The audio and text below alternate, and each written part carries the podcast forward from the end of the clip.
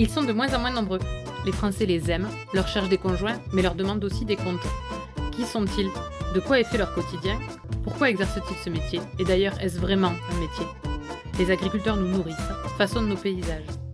Pour mieux les comprendre et mieux apprendre à les aimer, on va prendre le petit déjeuner avec eux et essayer de mettre nos pieds dans leurs bottes.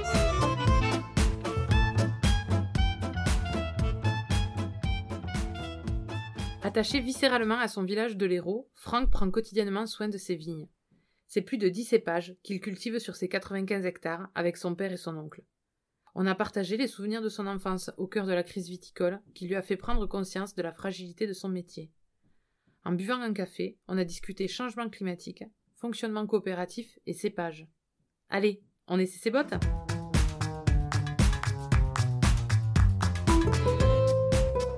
Bonjour Franck Salut Est-ce que tu peux te présenter et nous dire quel agriculteur tu es? Ben, Franck Soulier, je suis viticulteur euh, à Saint-Pons de Mochien, cave coopérative. Et euh, tu es à quel âge? Oui, j'ai 30 ans. elles sont comment tes bottes? Euh, ben En ce moment, elles sont sèches parce que ça fait bien longtemps qu'il n'a pas plu, on commence à s'inquiéter. Mais voilà. Est-ce que tu peux me raconter ton enfance?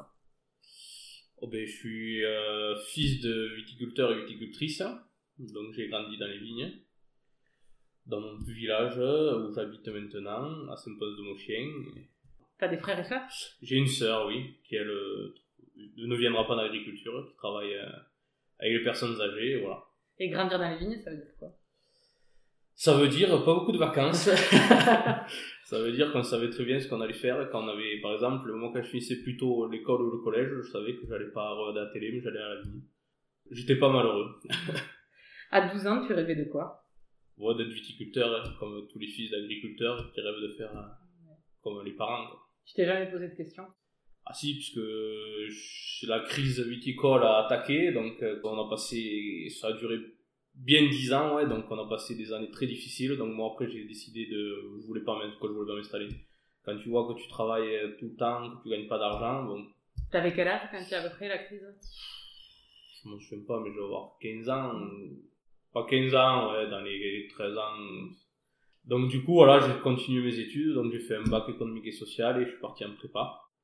Je voulais quoi, je voulais faire chercher quelque chose où, où il y a eu du travail, donc j'étais parti pour faire expert comptable ou commissaire au compte.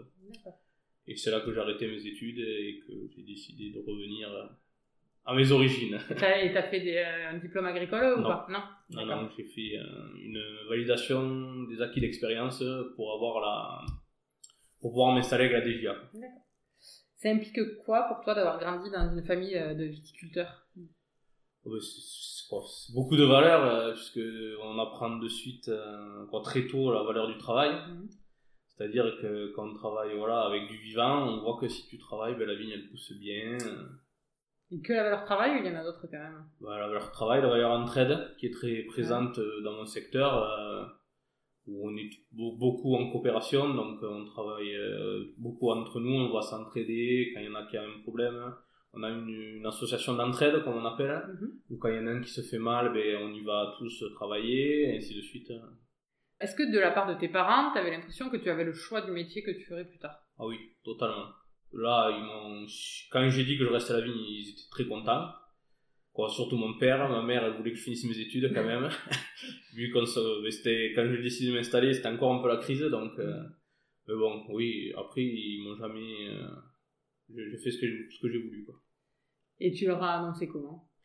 Ben, en fait, euh, je, quand j'ai arrêté mes études, au, moment de reprendre, là, je, au moment des inscriptions, je suis revenu et eux, cherchaient un salarié. Donc, je suis allé voir mes parents. Je leur ai dit, voilà, bon, parce que je voulais pas m'installer de suite quand même, je voulais. Euh... Donc je dis, moi je veux bien faire ça, quoi, je veux, si ça vous va, salarié, donc mon père a rigolé. et euh, il mon père, il y avait dans le gars, il y avait mon père et euh, mon oncle, donc après on est allé voir mon oncle qui a rigolé aussi. et voilà. Il a rigolé parce qu'ils étaient contents ou ah, Oui, parce qu'ils se doutaient bien qu'à un moment donné. Euh... Ou parce qu'ils savaient qu'ils auraient un salarié euh, corvéable à merci. Non, non, non c'est parce que ça les, ils se doutaient bien que. D'accord. Ils étaient fiers? Ah oui, ils étaient contents. Est-ce qu'il y a des moments où tu as douté de ton choix une fois que tu es revenu? Ouais, oui, parce que c'est quand même, euh, enfin, comme tous les métiers un peu où tu es patron, Mhm. c'est beaucoup d'heures, c'est, on vit avec les aléas. Donc des fois, tu te dis, qu'est-ce que je fais là? Mhm. Quand tu travailles, que, ben, par exemple, nous on n'a pas l'irrigation, euh, on a un, peu d'irrigation, mais sur la majorité de l'exploitation on n'a rien. Donc quand il pleut pas, quand tu vois qu'il fait chaud, que qu'il y avait du raisin mais qu'il poussera pas, et ainsi de suite, tu te dis, C'est plus par rapport aux aléas climatiques et tout ça. ah oui, oui, après le choix en lui-même, euh, voilà, non. T'as travaillé ailleurs avant ou pas? Non. Non. Jeune, j'ai fait un peu de maraîchage Ouais. l'été. Bon, c'est vrai que la majorité du temps, j'allais aider à la vigne. Quoi. Aujourd'hui, avec le, avec le recul, puisque ça fait quand même plusieurs années que, que tu es revenu sur l'exploitation, euh, c'est quoi qui a été déterminant dans ton choix de t'installer? Parce que moi, je ne me voyais pas rester salarié. Mhm. J'aime la liberté, euh, même si je suis installé avec mon père ou mon oncle. quoi. C'est moi, le, quoi, moi le patron. C'est nous les patrons, mais bon, euh, voilà, non, moi, après, j'aime bien être maître de mes décisions. Et euh, du coup, tout à l'heure, tu as parlé de, la- de la crise viticole. Quand toi, tu t'es installé, elle a été terminée Elle existe Non, encore enfin, comment... C'était, c'était, ça a commencé à aller mieux, on va dire. C'était pas encore euh, la fin, mais Pour toi, quand on s'installe dans une exploitation familiale, c'est quoi le rôle des parents? Euh, ben, du coup, moi, je me suis installé. Ma mère a, ma, ma- j'ai pris la place à ma mère parce qu'elle avait des problèmes de santé. Donc, euh, sur ça, après, bon, ma mère, euh, enfin, elle, moi, elle me soutient, quoi, mais bon. Et après, mon père et mon oncle sont pas très âgés, donc ils sont encore euh, là, donc ben, on travaille en, de concert, quoi. On Mm. prend les décisions à trois. Vous faites des réunions de GAEC ben, on se voit tout le temps. quoi, on se voit au moins tout là, en ce moment, on- tous les matins, on est ensemble. Après, il y a des périodes où non, on part en décalé, où on n'a pas. Voilà, tous les matins, on parle. Après, sinon, le soir, on va boire, boire un coup, même le week-end, quoi. On se voit tout le temps, donc euh, on parle des choses au fur et à mesure. Euh, Est-ce que tu peux nous détailler une journée type à peu près sur l'exploitation? Et qu'est-ce qui change aussi selon les saisons? Ouais, c'est ce que j'allais dire. Selon les saisons, c'est pas, c'est pas pareil. Là, bon, en ce moment, c'est la taille. Donc, euh, on va dire, là, c'est là où on fait mon- pour le d'heures. C'est que vu qu'on travaille euh, manuellement, il faut le, faut qu'il fasse jour. Donc, on attaque euh, vers 8 heures, vu qu'il fait pas jour avant. Et on taille, on prend une demi-heure, trois quarts d'heure à midi. Jusqu'au le soir, 5 heures, puisqu'après, pareil, il commence à faire nuit, donc euh, sinon, tu coupes des fils. Et après, là, quand on commence à faire du tracteur, en général, le tracteur, on le, on le, on le- comme là, ce matin, j'ai attaqué plutôt pour, pour euh, broyer les, les bûches et tout ça, et après, on en fait un peu le soir. Et après au printemps, l'été Voilà, par contre, le printemps, ouais, c'est la grosse période euh, où il y a tout, il faut faire tout en même temps. Donc là, oui, les salons, on fait énormément d'heures. euh, c'est l'une des grosses périodes, du coup, puisque bon. Mais voilà, il faut, des, il faut gérer les herbes, donc désherber, il faut commencer à ce qu'on appelle tomber les fils, c'est-à-dire euh, qu'à la vigne, on remonte les fils après euh, pour, euh, pour retenir les bûches. Mhm. Donc il faut faire ça, il faut finir d'attacher, finir de tailler, il faut labourer, il faut quand on a planté, il faut palisser les plantations quoi. Il y a le printemps, ouais, c'est la grosse période, il fait plus jour donc on peut plus travailler. Et après l'été? L'été, ouais, c'est aussi compliqué puisqu'il y a les traitements. Donc ça, il faut pas se rater. Et comme euh, par ici, il y a beaucoup de vent, donc il- les créneaux sont compliqués à avoir, donc il faut pas. C'est pareil, là, on travaille beaucoup de nuit. Et après l'été, oui, c'est énormément la nuit vu que le quoi qu'en en journée, après à partir de 10 heures, quand il fait chaud, on va brûler les vignes en passant le tracteur, tout ça. D'accord. Vous êtes tranquille la journée. Ouais, oui, oui, oui Dormez, et non. oui, c'est ça en fait. Euh, enfin, ça dépend, mais en général, on va partir vers 10h du soir quand le vent tombe. On va arrêter vers 9h ou 10h du matin. Et après, en général, il y a quelques trucs à faire à la main, s'il y a des plantiers, tout ça, où on arrête vers 1h. Comment on appelle ça Après, quand il fait 40 degrés. Oui, commence. Et euh, du coup, après l'automne, qu'est-ce que vous faites? L'automne, ben, il y a les vendanges. Mhm. Ça, c'est aussi une grosse période euh, où on rentre à manger toute l'année. Parce que du coup, euh, pendant un mois, voilà, c'est une période de gros stress. Vous à peu près de quand à quand? Ben, avant c'était septembre, maintenant on attaque vers le 15-20 août jusqu'au 15-20 septembre, ça dépend les années. En général on vendange à 4 semaines. Et voilà, donc là il faut que tout marche, que ce soit la cave coopérative.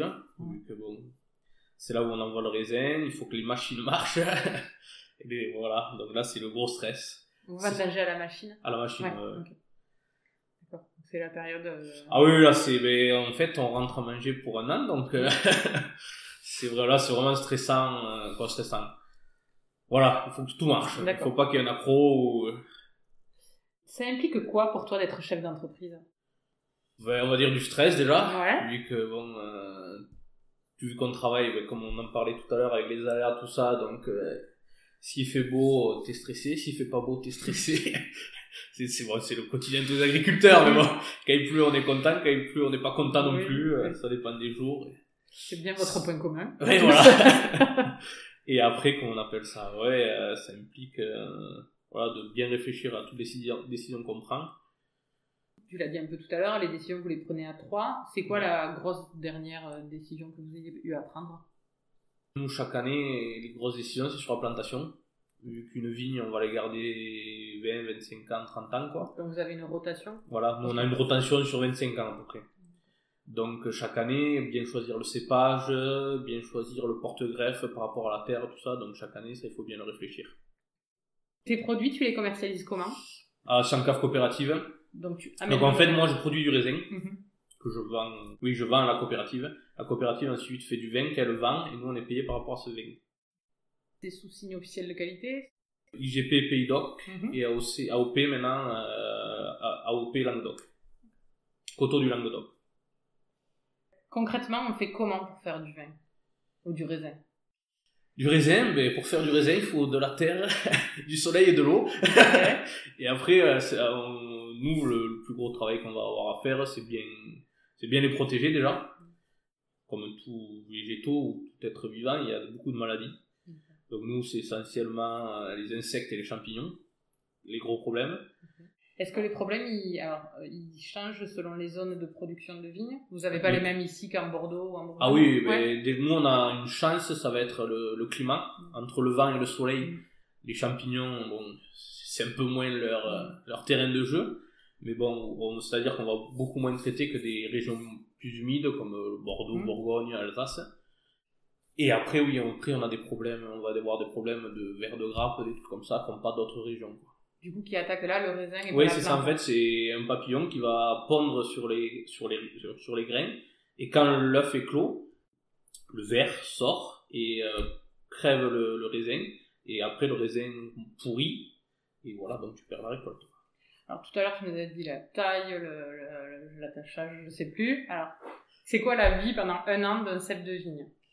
Vous Euh, lui faites quoi, ce cep, en fait? Ben, en fait, euh, ouais, on, va, on parle en décalé. euh, on- après les vendanges, une fois qu'on a récolté le raisin, on va la, tailler la vigne, c'est-à-dire euh, sélectionner.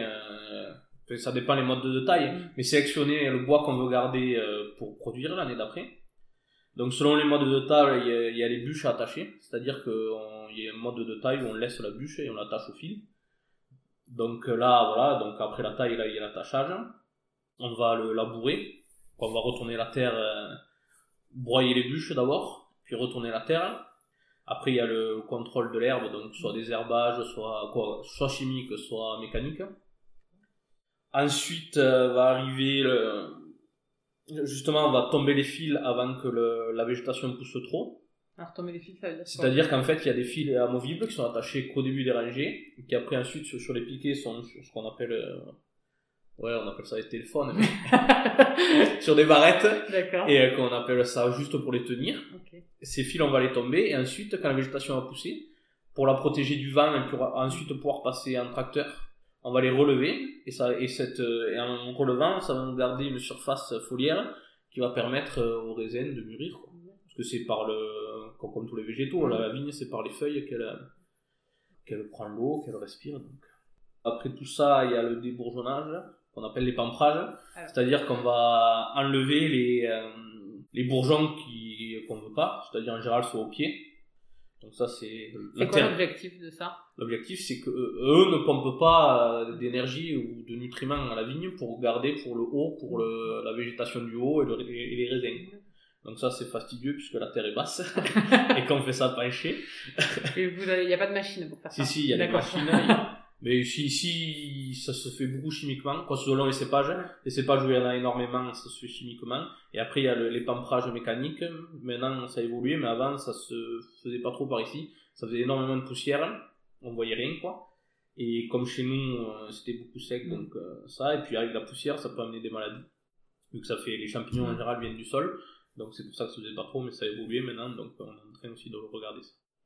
Et donc, une fois que vous avez pas après, il y a les traitements, il y a les, bon, je dit, il y a les fils à remonter, qu'est-ce qu'on fait? Euh, Il y a le labour, quoi, bah, parce que pareil, on est en zone sèche, donc euh, pour pas qu'il y ait trop de concurrence euh, avec la vigne, il faut Mm. pas qu'il y ait trop d'herbe.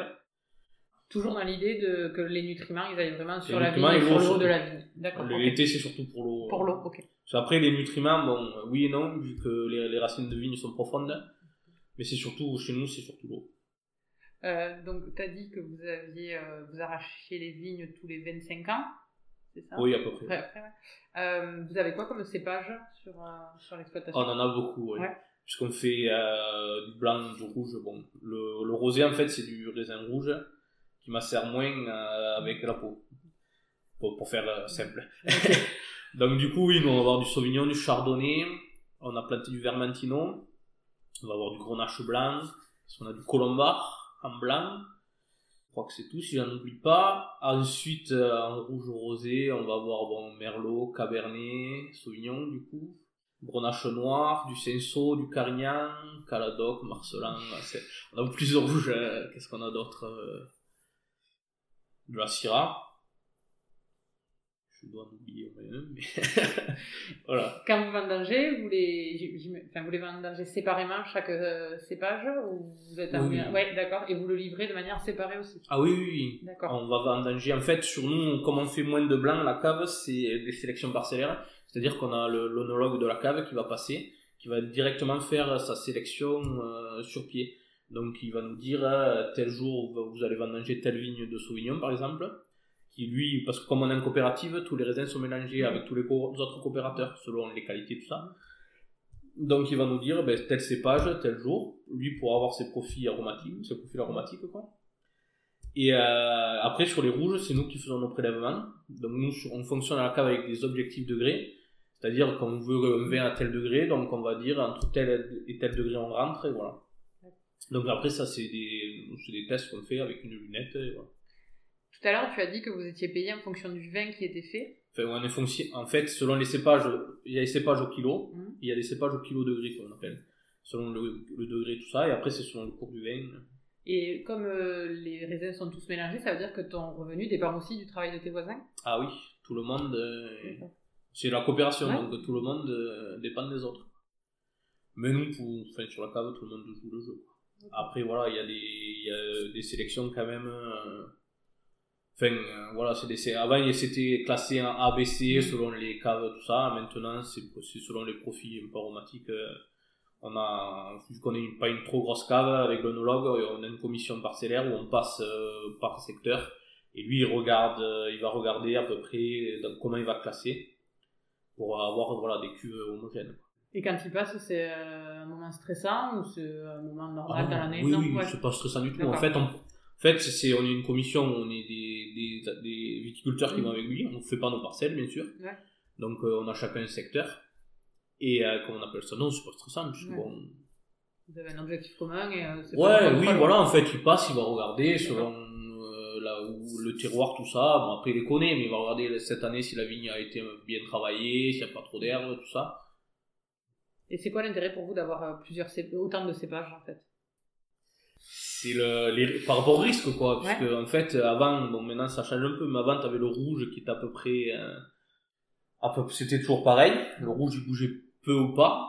Et après, t'avais les modes du blanc ou du rosé. Enfin, les consommateurs, ils le voient. En termes de consommation, tu Voilà. Ouais, d'accord. Mais nous, en fait, on, vu qu'on, les gens, c'est des, le vin, c'est pas un produit, moi je dirais que c'est un produit de première nécessité, mais c'est pas un produit de première nécessité, donc les gens, c'est des achats de plaisir.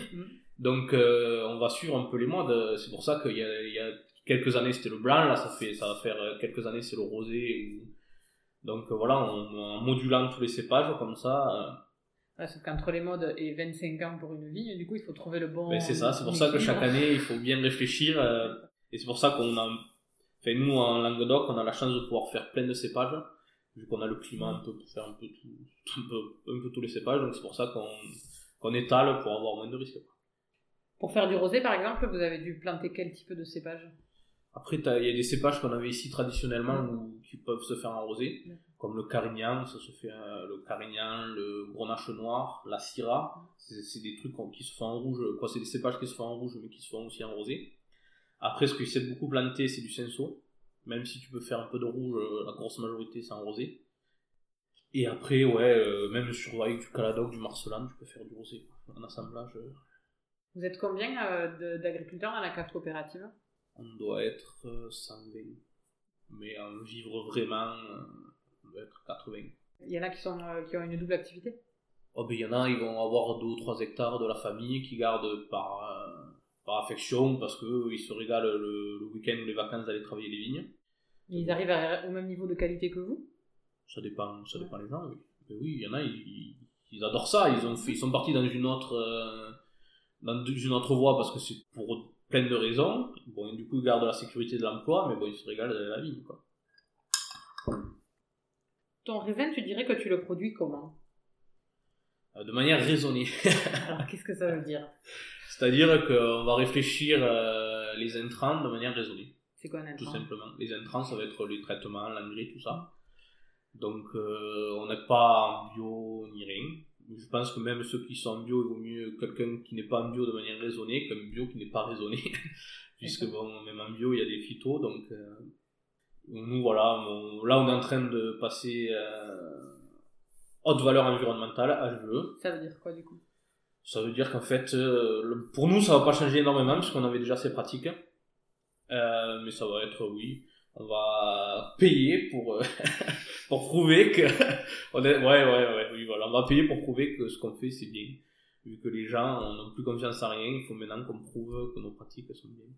Et quand tu dis raisonner ça veut dire que vous allez raisonner la quantité euh, le, nombre de fois où vous, c'est ça exactement. Euh, en fait au lieu de traiter systématiquement mais s'il y a une période on peut décaler un peu parce que le climat le permet ben on va le faire. Ça va être d'utiliser des produits des fois des produits de biocontrôle, c'est-à-dire des produits euh, pour qui vont plus fortifier la vigne, et donc c'est des produits un peu, on utilise un peu de confusion sexuelle. Hein. la confusion sexuelle, en fait, je vais expliquer aussi. en fait, euh, y a pour le verre de la grappe, c'est des insecticides, et en utilisant des capsules avec des phéromones dedans, qui empêchent les femelles et les mâles de se trouver, on ne passe pas d'insecticides ou moins, vu que comment on appelle ça, vu que les mâles et les femelles se trouvent pas, ils vont pas pondre les œufs, donc il n'y aura pas le, le verre de la grappe. En fait, avec des hormones, vous réussissez à faire un insecticide. C'est pas un insecticide en fait, c'est juste que en fait euh, ça diffuse des phéromones souvent la nuit, puisque c'est la période de vol des, des, papillons, et de ces papillons du moins. Les papillons ils meurent pas, mais c'est juste qu'ils se reproduisent pas. D'accord. Est-ce qu'il y a une différence pour toi entre être agriculteur et viticulteur? Oui, mais en fait avant viticulteur, oui pour moi c'était il y avait viticulteur et agriculteur. Depuis que je suis au GIA, je vois qu'en fait on a énormément de points communs. Le seul truc que je veux dire, la grosse différence, c'est que nous, on travaille sur les cultures pérennes. Sur la culture pérenne, la différence avec euh, quelqu'un qui va semer plusieurs choses à l'année, c'est-à-dire qu'il va avoir plusieurs récoltes. Mm. Nous, c'est-à-dire qu'on va avoir qu'une récolte, et c'est pour ça que des fois, c'est un peu... Euh, oui, c'est un peu plus compliqué économiquement. Euh, et la différence entre viticulteur et vigneron, c'est quoi? Viticulteur fait que du raisin, et le vigneron fait du raisin et du vin. Et le nologue fait que du vin. Est-ce que pour toi, ça veut dire quelque chose, en termes, enfin, en prenant un peu de hauteur, euh, de produire du vin en France? Est-ce que... Oh bah oui, mais, surtout nous, le Languedoc, on est le bassin historique du, du raisin, euh, même du vin en France, puisque c'est les Grecs qui l'ont amené euh, il y a quelques années maintenant. il y a deux, trois ans. non, mais oui, mais en France, c'est quand même... je suis fier d'être viticulteur, d'autant plus en France, avec nos terroirs, notre qualité, notre savoir-faire. De toute façon, dans les autres pays, en général, quand ils font du vin, c'est des Français qui, qui, sont à la manœuvre ou, ou, qui ont été à la manœuvre à un moment. Donc, euh. Le changement climatique sur ton exploitation, tu le constates? Ah ben oui. Et comment tu le ah gères? ben, Le gérer, c'est très compliqué puisque le gros problème, ça va être l'eau. L'eau qu'on n'a pas, qu'on espère avoir bientôt, mais on n'aura pas, on en aura que très peu, vu qu'on est un peu en hauteur, donc pour faire monter les réseaux, c'est un peu compliqué compliqué, ça coûte énormément d'argent. Donc là, on le voit sur ces dix dernières années, quand on va regarder les récoltes, ça fait vraiment, le, sur, un, sur un graphique, ça fait vraiment des vagues. Et euh, c'est très compliqué, oui. Ça, puis l'apparition de nouveaux ravageurs, ainsi de suite. Hein. On n'attend pas... les gens des villes, on va dire, se réveillent maintenant, mais nous, ça fait déjà quelques années qu'on se rend compte que le climat change, quoi. Enfin, là, on a eu un vrai hiver cette année, mais ça faisait quelques années que si on avait euh, du moins un ou deux fois dans la- dans l'hiver, euh, c'était un gros maximum. Et euh, est-ce qu'il y a des solutions pour. euh, Enfin, est-ce que vous avez trouvé des solutions ou des pistes de solutions? Euh, L'enherbement, pour limiter justement la vapodilatation, mais euh, pour que l'eau euh, s'évapore trop. Mais bon, le problème, c'est comme nous, on n'a pas d'eau du tout et qu'on est très, c'est des, des terres très, pas pauvres, mais bon, c'est pas des terres exceptionnelles non plus. Le problème, c'est qu'il y aurait trop de concurrence, donc c'est même pas. euh. Ouais, c'est, c'est, difficilement envisageable, même en faisant des mélanges de graines, semer, tout ça, donc c'est compliqué. Donc ouais, pour l'instant, euh, le, l'encépagement peut faire, mais vu que c'est, c'est des rotations longues, euh, ouais, il faudra quelques années avant d'y être. Mais bon, même sur les cépages, euh, c'est compliqué, quoi, parce que la recherche, euh, la vigne, on est quand même une, euh, une niche dans l'agriculture, l'agriculture qui est une niche en France, donc les moyens sont pas... Donc euh, c'est pour ça que ouais, des vieux cépages comme chez nous, le Carignan résiste un peu mieux à la sécheresse, on va dire, mais comme quand il y a deux ans, là, on a eu le coup de chaud, en 2019, euh, le Carignan euh, a souffert comme les autres, donc bon, si ça... Oui, il y a une limite quand même à sa Oui, voilà. ouais. Je parle du Carignan, il y en a d'autres, mais... Et euh, enfin, on entend tous parler des épisodes de Cévenol, j'imagine que vous en avez aussi. Ça veut dire qu'en fait, vous Oui. avez beaucoup d'eau au mauvais moment. Exactement. C'est-à-dire que c'était euh, il y a quelques années ouais, où on a pris 300-400 mm en, pas, en 2 ou 3 heures. Donc ça avait tout ravagé. Euh, nous, comme c'est des vignes en coteaux, il y avait des coteaux qui, qui étaient tombés. Il y avait, enfin, on y a passé plus d'un mois avec, euh, à remettre de la terre, à essayer de refaire ce qu'on appelle les rases, quoi, les haies, ceux qui tiennent les vignes là. Ça a été un ravage. Euh. Et le problème, c'est ça, c'est qu'on va avoir beaucoup d'eau à un moment et, euh, et des fois on a des périodes où 6 mois il pleut pas, quoi comme c'est très difficile, très difficile de faire des réserves collinaires, euh, ce serait la seule solution, mais c'est compliqué, quoi. C'est compliqué administrativement pour les faire. Alors, on n'a pas trop de solutions pour l'eau. Dans 20 ans, tu t'imagines où et comment? Oui, ici, je sais pas comment, puisque comment va le monde, je sais pas si dans 20 ans, c'est peut-être pessimiste, il y aura encore d'agriculture en France, vu que euh, en France, euh, c'est le principe du nuage de Tchernobyl. Si c'est pas chez nous, c'est bon. Mais bon, euh, la pollution, les gens ne comprennent pas qu'on travaille avec du vivant, donc il y aura toujours des pesticides, que ce soit en bio ou pas bio ou n'importe comment. Donc ils font tout pour nous faire disparaître ici, mais ils consommeront quand même ailleurs. Et vu que la pollution c'est mondial, si ça pollue à côté, ça vient chez nous. Mais bon, j'espère que je serai toujours là, sympa de mon chien, où je suis très bien, avec mon clocher et mes vignes. C'est quoi les prochains défis que tu vas devoir relever en tant que viticulteur? Qui fait le premier défi, je pense ça va être le changement climatique, euh, clairement. Puisqu'on est en train là de, de récupérer le climat de l'Espagne, et comme tu parlais dans 20 ans, je pense qu'on aura le climat du Maroc si ça continue comme ça. Et voilà, donc c'est plus compliqué pour tout ce qui est culture végétale, ou même élevage d'ailleurs. euh, Si tout était possible, tu changerais quoi sur ton exploitation? L'irrigation, Ah, ouais. et moins de pierres, parce que ça fait, ah ça fait trois générations qu'on sort des pierres. Jusqu'à maintenant, ouais, euh, c'est des pierres, euh, on pouvait même pas faire venir des broyeurs. Donc là, quand même, on a investi sur un broyeur qui passe dans les vignes, dans les rangées. Un petit broyeur, donc déjà, ça va mieux, puisque bon, le dos, En quoi elles gênent les pierres?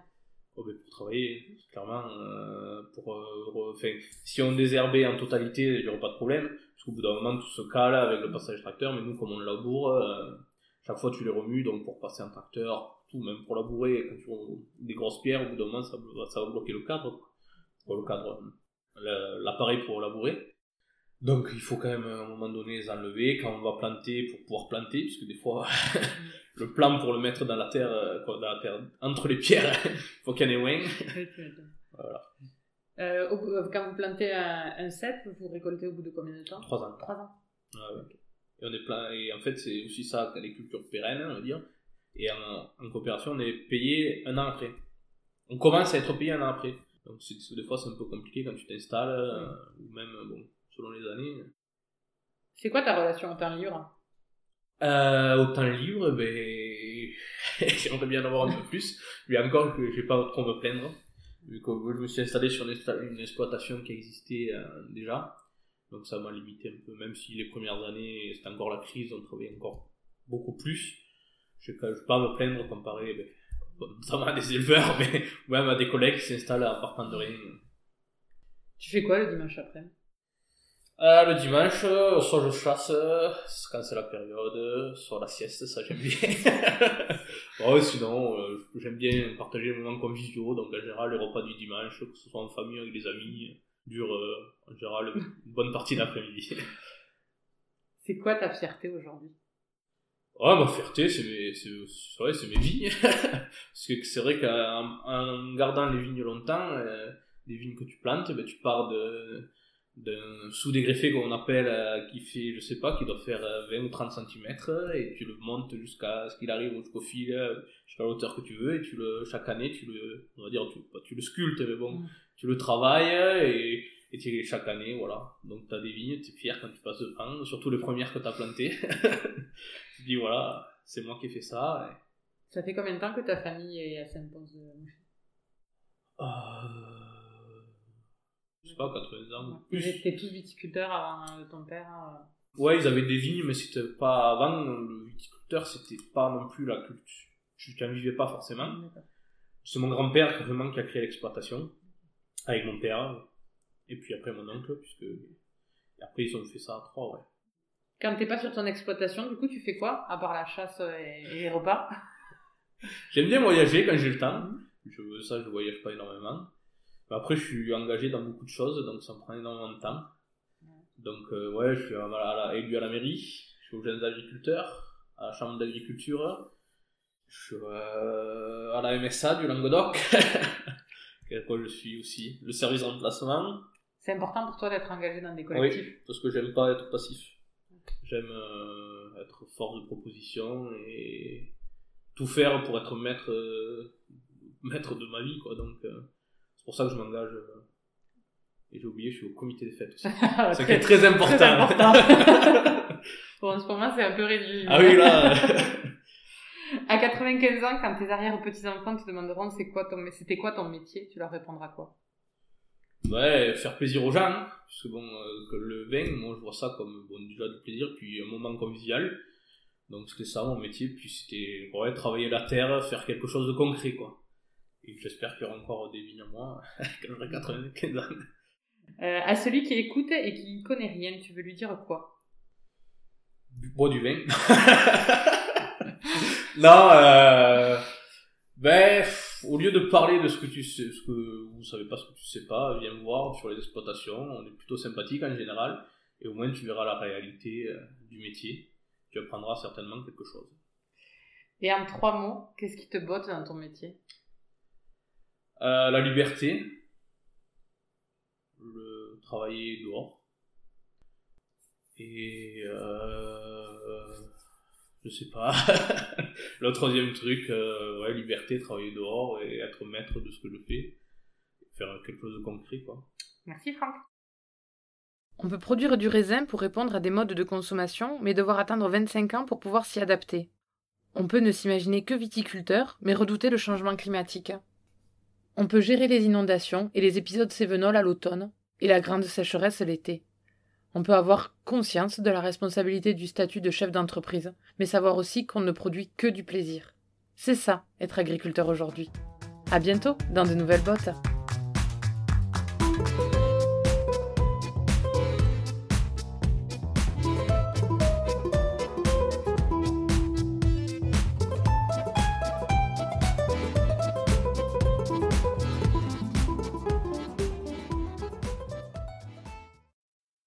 J'espère que ça vous a plu et que ça vous a donné envie d'écouter d'autres épisodes pour découvrir d'autres histoires d'agriculteurs. On se retrouve dans deux semaines pour prendre le petit déjeuner avec un agriculteur, une agricultrice. En attendant, si vous avez aimé, n'hésitez pas à partager ce podcast ou à le noter avec 5 étoiles sur Apple Podcast. Laissez-nous un petit like ou un commentaire, nous serons infiniment heureux de vous lire. À bientôt dans de nouvelles bottes.